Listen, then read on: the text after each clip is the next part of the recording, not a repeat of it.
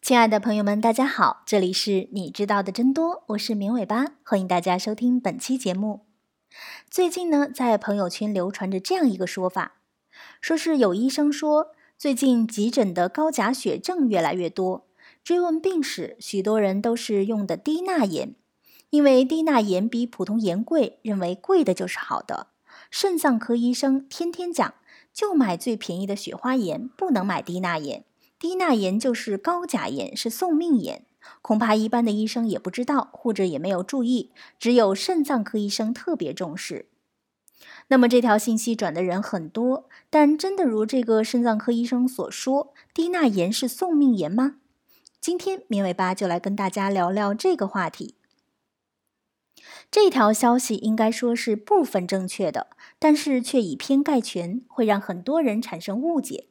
其实。肾功能没有问题的人更应该优先选择低钠盐，这是为什么呢？相信大家都知道，在日常饮食中一定要少吃盐的道理。其实少吃盐，归根到底就是少吃钠。我国绝大多数居民的膳食结构是高钠低钾，这对于预防高血压等心血管疾病非常不利。部分地区的居民饮食中的钠甚至超标一倍以上。但对于习惯了多加盐的老百姓来说，一下子让大家少吃一半的盐，显然大家也不习惯。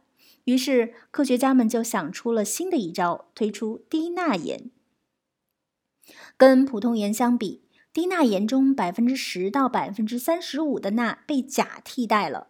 同样加一勺盐，钠比其他的盐要低，当然对少吃钠有帮助了，而且还能稍稍提高一点点饮食中的钾含量。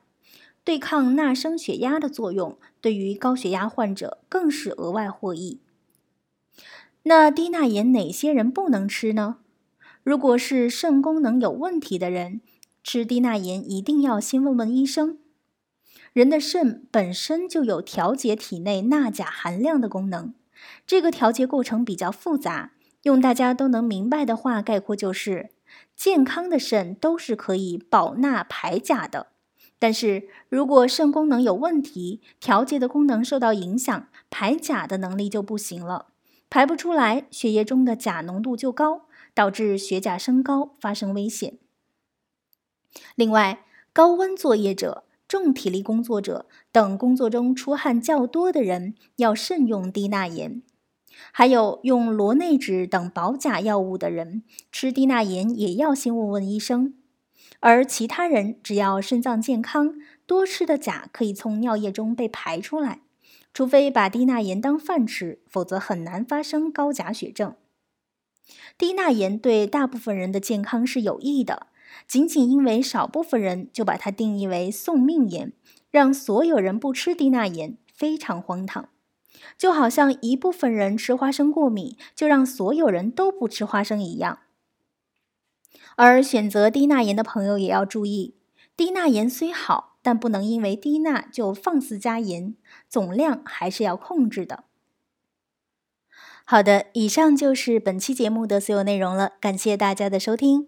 如果你需要了解节目的文字内容，可以关注“绵尾巴”的微信公众号，直接搜索“绵尾巴”三个字的全拼 “m i a n w e i b a” 就能找到了。也欢迎大家提出你宝贵的意见和建议。下期节目我们再见吧，拜拜。